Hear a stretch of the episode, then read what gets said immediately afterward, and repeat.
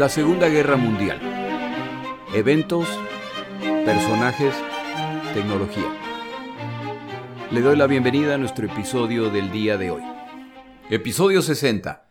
La introducción a Stalingrado. Muchas gracias a mis oyentes, regreso de vacaciones renovado y listo para seguir contando la historia de la Segunda Guerra Mundial. De hecho, me fui de vacaciones a un lugar que es a miles de kilómetros de donde estos eventos ocurren y aún ahí existe evidencia y recuerdos que tienen que ver con la Segunda Guerra Mundial. A lo mejor se los cuento algún día. Les agradezco mucho sus palabras de apoyo y cariño, incluso las palabras de impaciencia para que ya continúe el relato. El piloto Locadu manda sus saludos y agradece los comentarios enviados. En particular el de Salvador, o Salva para sus amigos, a quien el relato de las aventuras del piloto Locadu le llegó en el momento preciso. Han hecho feliz a un buen hombre ya mayor que nuevamente les manda sus saludos. La próxima semana lo visitaré y tomaré unas fotos las cuales pondré en mis páginas de Twitter, arroba la segunda GM y de Facebook. La Segunda Guerra Mundial, eventos, personajes, tecnología. Empezamos nuestro episodio. Antes de hablar del tema de hoy, es importante poner en contexto global los eventos que estamos a punto de describir. El primer tercio del año 1942 es sin duda el punto más oscuro de la Segunda Guerra Mundial para los aliados. Han pasado casi cinco meses desde el ataque a Pearl Harbor el 7 de diciembre de 1941. Ese mismo día los japoneses realizan múltiples ataques adicionales que para abril de 1942 resultan en la expulsión de los estadounidenses de Samoa y de la isla Wake, las derrotas de los británicos en Hong Kong, la península Malaya y Singapur. Tailandia e Indochina caen en manos japoneses. Birmania está por caer, lo que amenaza a China e India. Los holandeses han sido expulsados de las Indias holandesas. Casi toda isla pequeña y grande en el Pacífico ahora está en manos japonesas. Las Filipinas todavía no han caído, pero ya no es una pregunta de si caerán o no. La pregunta es simplemente cuándo caerán. La expansión japonesa hacia el sur ha alcanzado tal nivel que incluso Australia está siendo amenazada. En estos meses se han producido múltiples encuentros navales en que el resultado es casi invariable claras victorias japonesas contra estadounidenses, australianos, británicos, holandeses y quien quiera que decida ponérseles al frente. En este período, la única señal de esperanza es la misión Doolittle, que es más un acto propagandístico que una verdadera victoria militar, o al menos ese parece ser el caso. En África, para estos días la situación es la siguiente. Los italianos a través de una operación de fuerzas especiales han averiado embarcaciones británicas en Alejandría, en Egipto, lo que no solamente complica la defensa del norte de África, sino las operaciones en el Mediterráneo. Tras la esperada Operación Cruzado, que los británicos inician en diciembre de 1941, los aliados contaban con una marcada superioridad en número de tanques. Rommel ha eliminado su ventaja en unos pocos días de combate y ahora son los británicos quienes están en riesgo no solo de perder el territorio que han alcanzado en Libia, sino que ahora Egipto parece estar amenazado. Las condiciones en África serán muy complicadas por el resto de 1942. En Europa la situación es la siguiente. Tras la clara victoria soviética en diciembre de 1941, los alemanes se ven forzados a retroceder. Pero la excesiva agresividad de Stalin resulta en que los alemanes empiezan a derrotar a los soviéticos nuevamente y ahora están recuperando el territorio perdido. Las victorias soviéticas, por lo tanto, parecen temporales. En el Atlántico, los submarinos alemanes están causando destrozos en la costa estadounidense ahora que ya no tienen limitaciones en atacar sus embarcaciones donde quiera que se encuentren. Para abril de 1942, luego del susto frente a Moscú, los países del eje Berlín, Roma, Tokio avanzan imparables en todos los frentes. La victoria total parece estar cerca, sobre todo si uno de los países aliados capitula.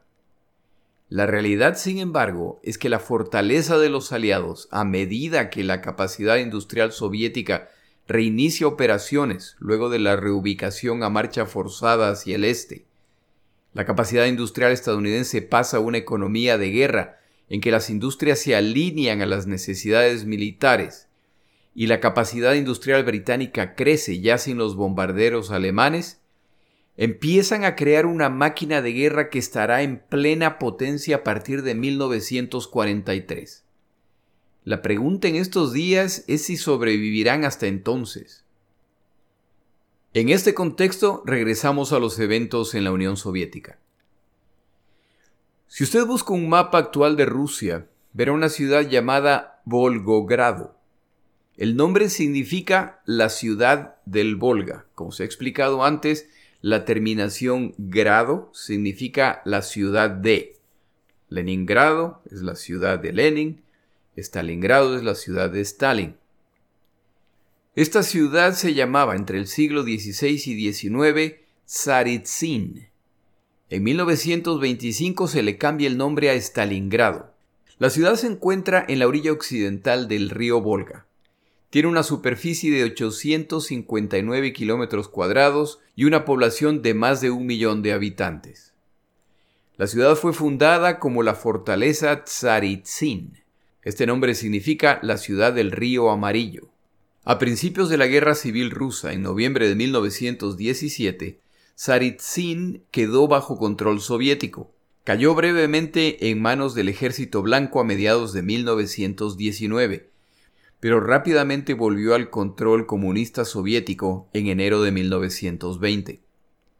Siguiendo la tradición de cambiar el nombre de ciudades rusas para darles nombres de héroes comunistas, tal como antes se hizo con San Petersburgo, a la cual se le cambió el nombre a Leningrado, el 10 de abril de 1925 la ciudad de Saritsyn pasa a llamarse Stalingrado, en honor a Joseph Stalin, quien jugó un papel importante en su defensa durante la Guerra Civil Soviética. El 10 de noviembre de 1961, la administración de Nikita Khrushchev cambió el nombre de la ciudad nuevamente a Volgogrado. El cambio de nombre se debió al deseo de eliminar el culto a la personalidad tan común bajo los regímenes de Lenin y de Stalin. A la ciudad de Volgogrado se la conoce como la ciudad héroe. En la actualidad, Volgogrado cuenta con la estatua llamada la llamada de la Madre Patria. Es la estatua más alta de Europa, así como la estatua más alta de una mujer. Para el momento de los eventos que relato, esta ciudad está a punto de ser el escenario de la que muchos consideran la batalla más sangrienta de la historia de la humanidad. En los días previos a la invasión alemana de la Unión Soviética en junio de 1941, hay abundante evidencia de que se acerca una invasión. Esto es confirmado por los reportes de espías soviéticos, incluyendo su espía principal en el Japón, Richard Sorge, quien tiene acceso a los niveles más altos del gobierno alemán. Lo confirman además los reportes que estadounidenses y británicos están enviando a Stalin. Estos reportes, sin embargo, son interpretados por Stalin como esfuerzos de estos países para dañar su relación con los alemanes. La evidencia incluye además la acumulación de millones de tropas en el territorio polaco que se han repartido alemanes y soviéticos y en el de otras naciones. Stalin es informado de estas novedades, pero las interpreta como un intento alemán para fortalecer su posición en las negociaciones secretas que se están produciendo entre soviéticos y alemanes para dividirse los países del este de Europa. En otras palabras, es solo una fanfarronada de Hitler, quien tendría que estar loco para amenazar la alianza comercial a través de la cual los soviéticos están proveyendo todo lo que los alemanes necesitan para sus campañas de guerra en el oeste de Europa. Stalin sabe que viene una guerra con Alemania, pero elige creer que esta todavía no ocurrirá. Los comandantes soviéticos advierten a Stalin e incluso sugieren que sean los soviéticos quienes lancen un ataque contra las fuerzas que se están acumulando en las fronteras, para asegurarse que los alemanes entiendan que los soviéticos no aceptarán provocaciones. Esto por supuesto le parece una locura a Stalin. El día previo al inicio de la Operación Barbarroja, desertores alemanes cruzan a las líneas soviéticas para advertirles que al día siguiente se iniciará un ataque masivo contra la Unión Soviética. Y así, el 22 de junio de 1941, los alemanes cruzan la frontera que comparten con la Unión Soviética desde tres puntos distintos para asestar a los soviéticos golpes del estilo guerra relámpago y concluir esta guerra lo antes posible. Cuando el ataque alemán se inicia, Stalin no podría creer que efectivamente estaba ocurriendo, y peor aún la escala que se reporta desde el frente. Esta no es una escaramuza entre batallones de soldados imprudentes que nerviosos se les ha escapado un tiro. Este es un ataque masivo en múltiples frentes. Stalin se niega a creer que no existe una posibilidad de aclarar el malentendido con Hitler pero para evitar mayores problemas emite la orden de que las tropas soviéticas no están autorizadas a ingresar a Alemania en contraataques contra los invasores. Por supuesto, la otra orden que está además en vigencia es que las tropas soviéticas no están autorizadas a retirarse. Esta combinación de órdenes simplemente significa que las tropas soviéticas en la frontera con Alemania están paralizadas en su sitio, lo que los alemanes aprovechan para realizar gigantescos movimientos de pinza en que atrapan o matan a centenas de miles de combatientes soviéticos en los días iniciales. No es exagerado decir que esta combinación de órdenes de Stalin resultan en la muerte de más de un millón de combatientes soviéticos, ya que los que se rinden descubren que los alemanes no tienen el plan de proteger o siquiera alimentar a los capturados centenas de miles morirán en cautiverio. Los comandantes soviéticos enfrentan una parálisis por la cual no se los puede culpar. El comandante Pavlov, el día del inicio de la invasión, recibe los reportes desesperados de sus tropas en el frente que detallan un plan de ataque masivo en que miles empiezan a morir. Este comandante reporta las novedades a Moscú y se le informa que Stalin no quiere que los soviéticos sean acusados de iniciar esta guerra, por lo que no están autorizados a contraatacar. Pablo, basado en las instrucciones recibidas, toma acciones que causan la muerte o captura de decenas de miles de combatientes en su sector. Una vez terminada la emergencia inicial, al evaluar las acciones tomadas Moscú, o peor aún Stalin, no pueden aparecer como los culpables de la tragedia que han causado, por lo que comandantes como Pablo son acusados de traición, y este comandante de muy alto rango es ejecutado inmediatamente. Esta decisión manda un cruel mensaje al resto de las Fuerzas Armadas. Esto explica además que luego de la heroica defensa de Moscú, cuando Stalin decide no solo concentrar la mayor parte de sus fuerzas frente a Moscú, sino lanzar un ataque en un amplísimo frente, cometiendo el mismo error que cometieron los alemanes, sus comandantes solo pueden recomendar acciones y ellos son de la opinión de que el siguiente ataque alemán es hacia el sur, no contra Moscú. Pero aquí se hace lo que dice el jefe, y se ejecuta por lo tanto lo ordenado por Stalin lo que abre la puerta a los alemanes que se dirigen hacia el sur. Pero ahora ya ha terminado el invierno, y ya viene la primavera con sus condiciones menos hostiles y con los alemanes reforzados con nuevos combatientes y el equipo necesario para continuar la campaña. Es hora de destruir a los soviéticos, ya que los alemanes continúan confiando en que los soviéticos ya llegan al límite de sus reservas y pronto, tal como lo había prometido Hitler, la vieja casa caerá al darle una buena patada. Ya suman una buena cantidad de patadas y cada vez son menos los optimistas que consideran que esto está por concluir. Pero en este punto ya no hay vuelta para atrás. En este periodo, en particular la derrota alemana frente a Moscú, empieza a transformar a estos dos dictadores, la derrota de Moscú causa que Adolfo Hitler asuma el control de la campaña en la Unión Soviética. Esto significa que para este momento ya tiene las posiciones de Führer, líder de Alemania, cabeza del alto mando militar y ahora es el líder de la campaña en la Unión Soviética. es decir, que ya está a cargo de todo y es libre para remover a comandantes que considera no tienen el desempeño esperado. Los comandantes Brauchitz, Rundstedt y Guderian son removidos de sus puestos para ser reemplazados por comandantes que son más flexibles frente a las órdenes de Hitler. Hitler dirigirá la campaña a partir de ahora.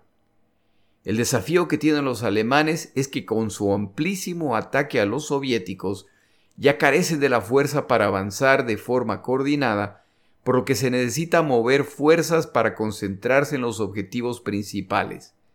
Y en este punto, si no alcanzan las reservas petroleras de Ucrania, es cuestión de tiempo para que la máquina de guerra alemana sea paralizada por la falta de combustible. Por esta razón se debe incrementar los esfuerzos para llegar hasta el Mar Negro, controlando Sebastopol, la cual se le resiste y de ahí llegar al canal de Suez en Egipto para poner rumbo al Oriente Medio, lo que les dará reservas petroleras suficientes para terminar esta guerra y pondrá en graves aprietos a soviéticos y británicos al perder sus fuentes de combustible. Al menos ese es el plan. Ahora es cuestión de ejecutarlo. Antes de ver lo ocurrido, tomamos una pausa.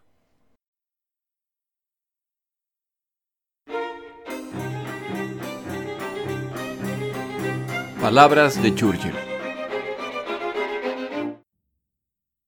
En estos momentos de la Segunda Guerra Mundial, en que todo parece ir mal para los aliados, es bueno recordar algunas de las palabras de Winston Churchill respecto a la desesperación. La primera es, hay una sola regla suprema. Nunca se desespere. Y una segunda, es un crimen desesperarse. Debemos aprender a sacar de la desgracia los medios de la fuerza futura. Nunca vacile, nunca se canse, nunca se desespere.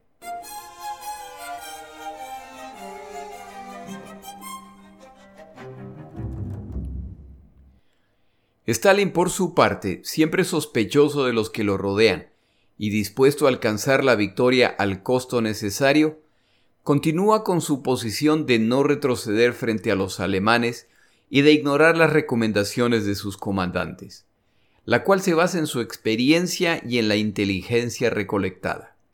Esto resulta en la mala decisión de lanzar una amplia ofensiva, la cual se inicia bien al hacer a los alemanes retroceder, pero a la larga carece de la fuerza necesaria para consolidar lo alcanzado. En otras palabras, a los soviéticos les ocurre lo mismo que a los alemanes. En este proceso, las órdenes de no retroceder implementadas por Stalin resultan nuevamente en la muerte y captura de centenas de miles de combatientes soviéticos. Stalin, por supuesto, acusa a los comandantes de ineptitud, cobardía e incluso de traición. Ni aun Georgi Shukhov, uno de los comandantes más famosos de la Segunda Guerra Mundial, y que para entonces ya es un héroe de guerra, tras la batalla de Kalkin Gol, la cual ocurrió antes del inicio de la Segunda Guerra Mundial contra los japoneses, ni aún él se libra de la ira de Stalin.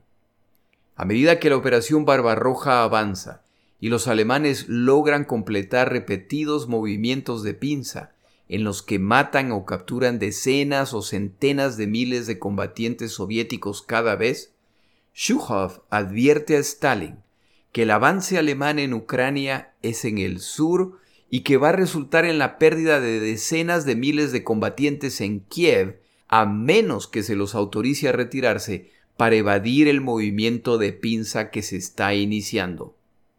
Stalin se pone furioso, niega la solicitud y además destituye a Shukhov de su posición de cabeza de las Fuerzas Armadas. Desafortunadamente para Stalin, la predicción de Shukhov se cumple. Y para colmo, al final Stalin cambia de opinión y permite la evacuación de Kiev, pero lo hace demasiado tarde y el resultado es el mismo. Uno pensaría que este tipo de situación debería incrementar el aprecio de Stalin por alguien como Shukhov, pero en realidad la posibilidad es la opuesta. Al gran líder no se lo pone en evidencia. Aun si es debido a las acciones del propio líder, por lo que Shuhov mejor va con cuidado. No sería el primer comandante brillante que es removido o eliminado por incómodo. Shuhov es movido a Leningrado para que se encargue de la defensa de esa ciudad.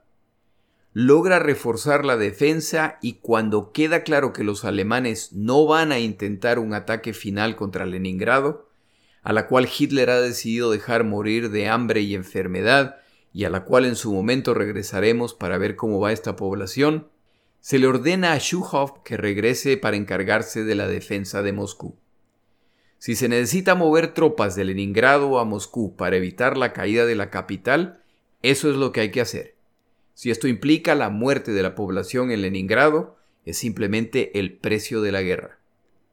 Shuhov hace un excelente trabajo en la defensa de Moscú, ayudado por las tropas que vienen del oriente de la Unión Soviética, liberadas al enterarse de que el Japón no planea atacar a la Unión Soviética. Ahora sabemos que el plan era el ataque en Pearl Harbor. El ataque a Moscú le cuesta decenas de miles de combatientes a los dos bandos y la mucho más grande Unión Soviética tiene una mayor capacidad para absorber este tipo de pérdida. Contra el consejo de sus consejeros militares, encabezados por Shuhov, Stalin decide que un contraataque contra los derrotados alemanes no es suficiente. Hay que lanzar un contraataque general masivo en todo el frente. Planea liberar a Leningrado y a Kiev en un solo golpe.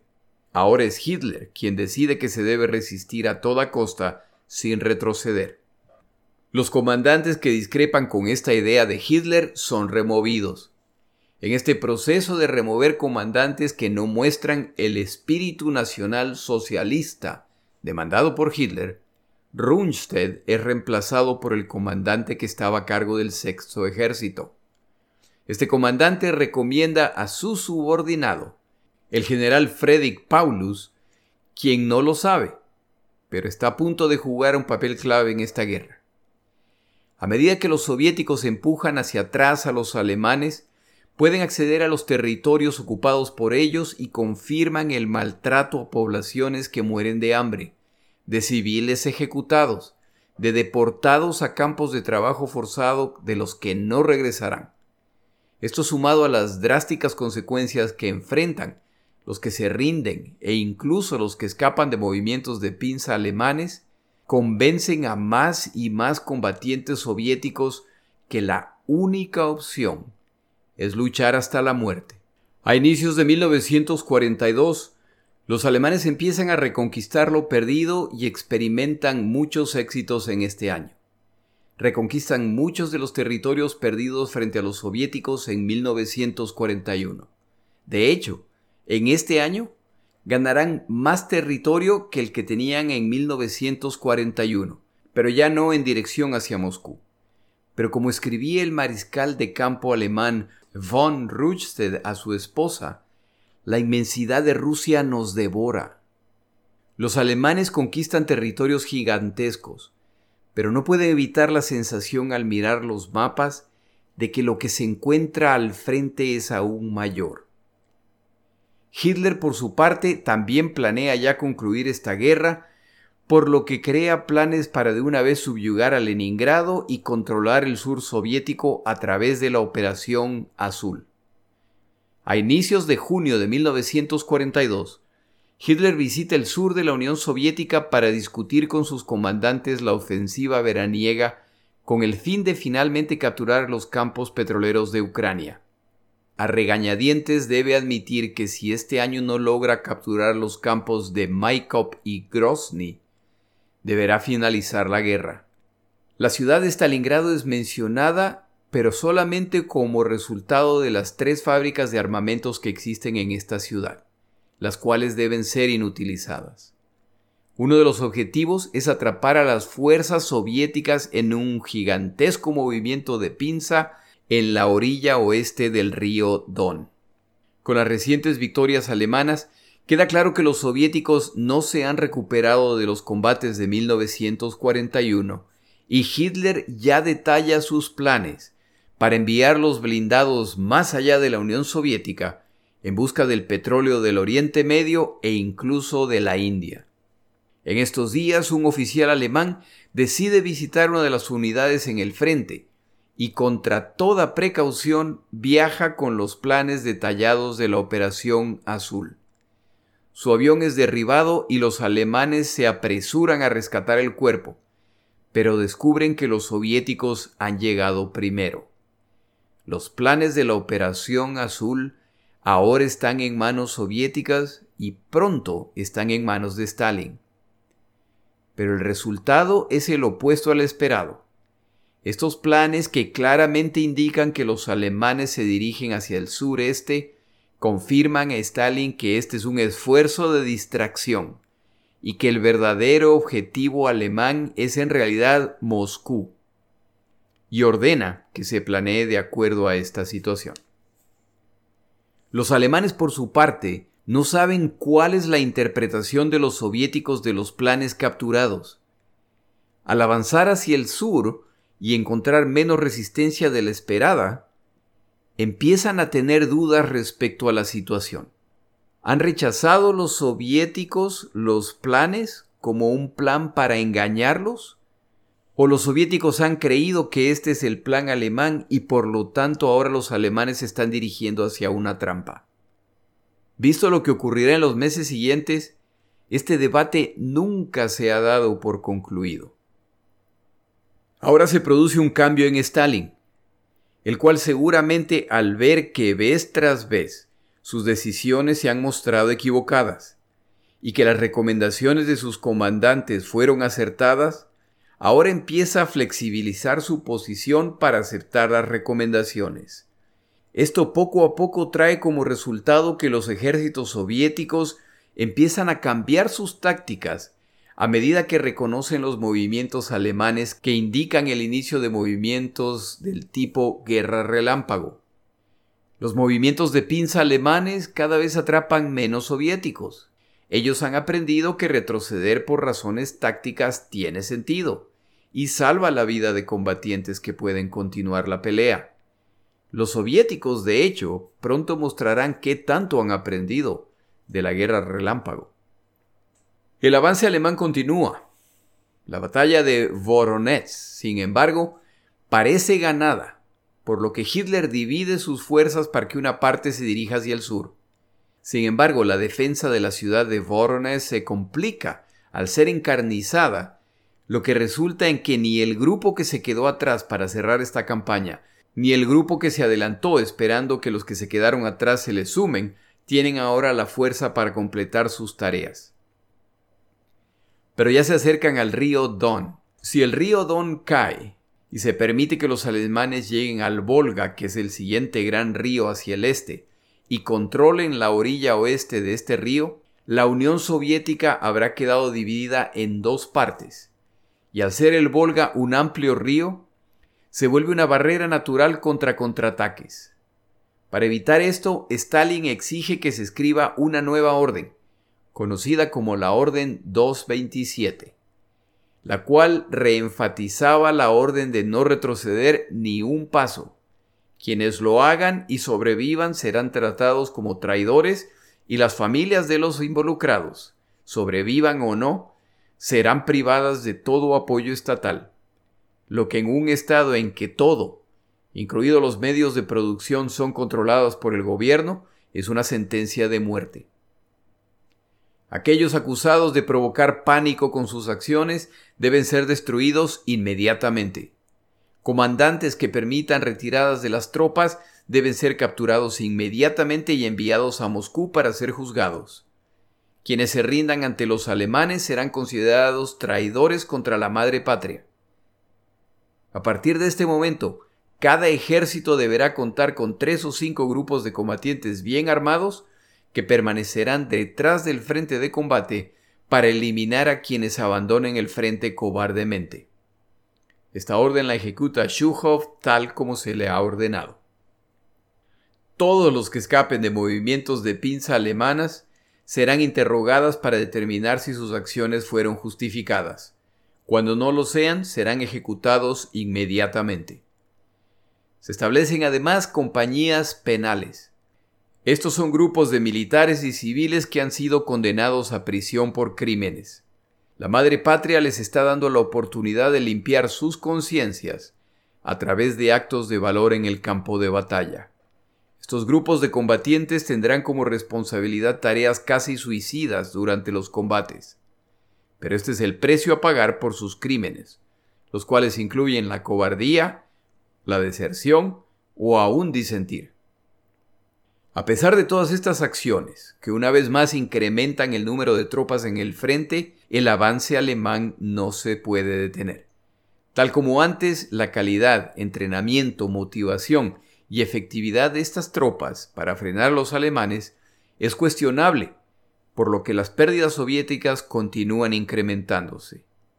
Stalin una vez más culpa a sus comandantes, los cuales siguen siendo reemplazados sobre la marcha. En medio de este proceso empieza a aparecer un nuevo tipo de comandante soviético, el cual ha aprendido a superar el temor y a ser impasible ante la presión de Moscú y el sufrimiento de sus tropas. El mejor ejemplo es Georgi Shukhov. Otro es Vasily Chuikov, quien pronto estará a cargo de la defensa de Stalingrado. Se entera de que los alemanes están cruzando el río Don por lo que pronto se dirigirán hacia Stalingrado. Por esta razón reposiciona sus fuerzas para recibirlos.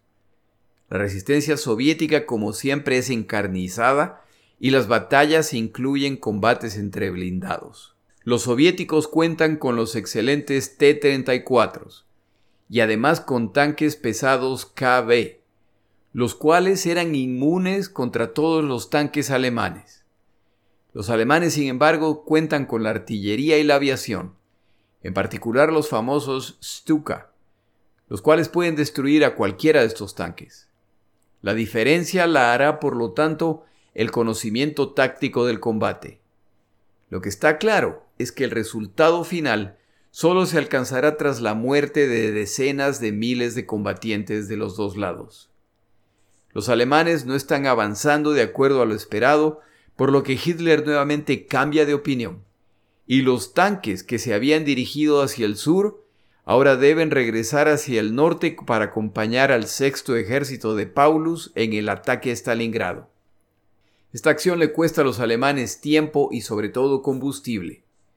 El reconocimiento aéreo alemán muestra que las fuerzas soviéticas están convergiendo sobre Stalingrado. Está claro que los soviéticos planean presentar combate ahí. Los alemanes finalmente han controlado y cruzado el río Don, y ahora tienen frente a sí a las planicies que los llevarán a Stalingrado. La esperanza de muchos alemanes y sus aliados es capturar Stalingrado antes de que llegue el invierno a fin de tener una ciudad donde pasar el duro invierno soviético con un techo sobre sus cabezas. Como esto ocurre en agosto, hay esperanzas de que esto se puede lograr. Pero esa es la ciudad de Stalin, y si las órdenes de no retroceder y castigar severamente a quienes muestren debilidad aplica en el frente en general, esta orden aplicará particularmente en Stalingrado. Los dos dictadores entienden la importancia psicológica de esta ciudad.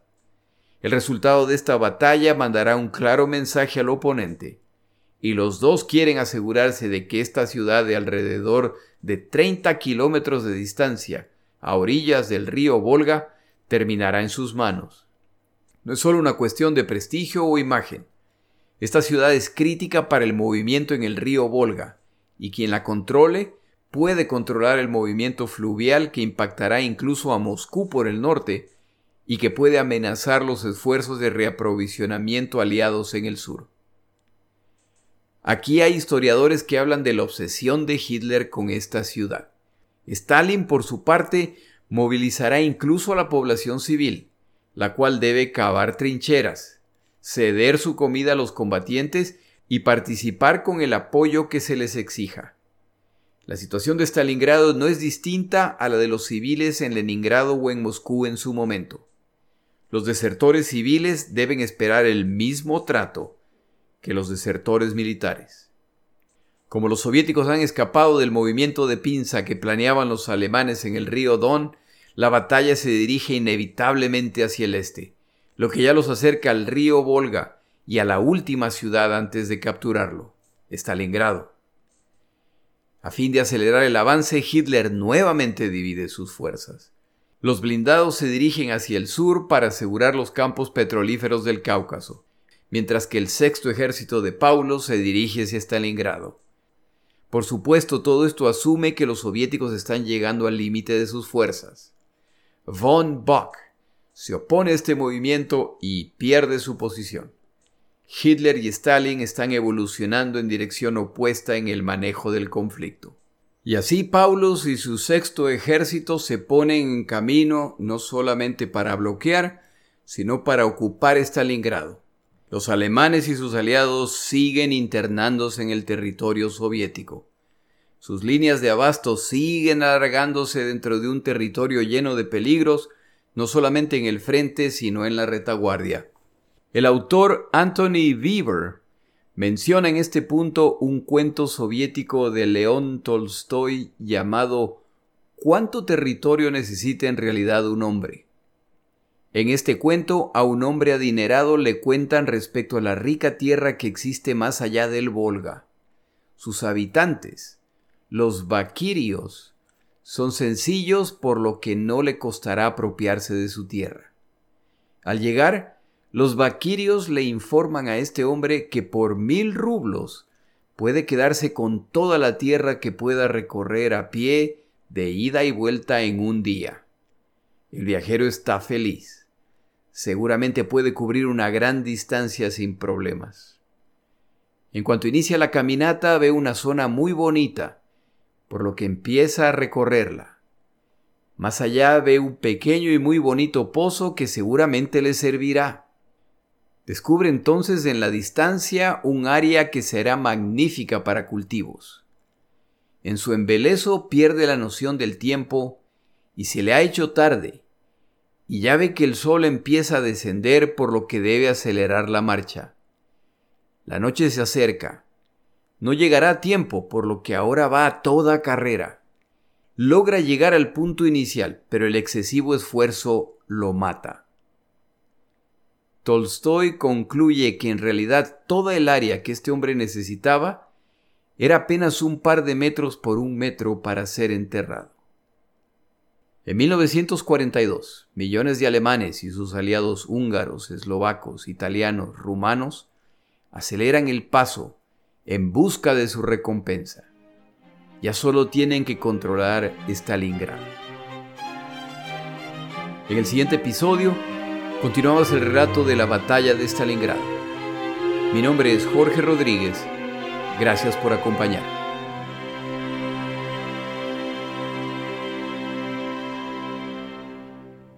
Para información adicional respecto a este episodio, las notas de este podcast, que incluyen la narración de este episodio, así como acceso a resúmenes, videos, documentales y materiales adicionales gratuitos disponibles en el Internet, por favor vaya a Amazon y busque el libro La Segunda Guerra Mundial, Eventos, Personajes, Tecnología.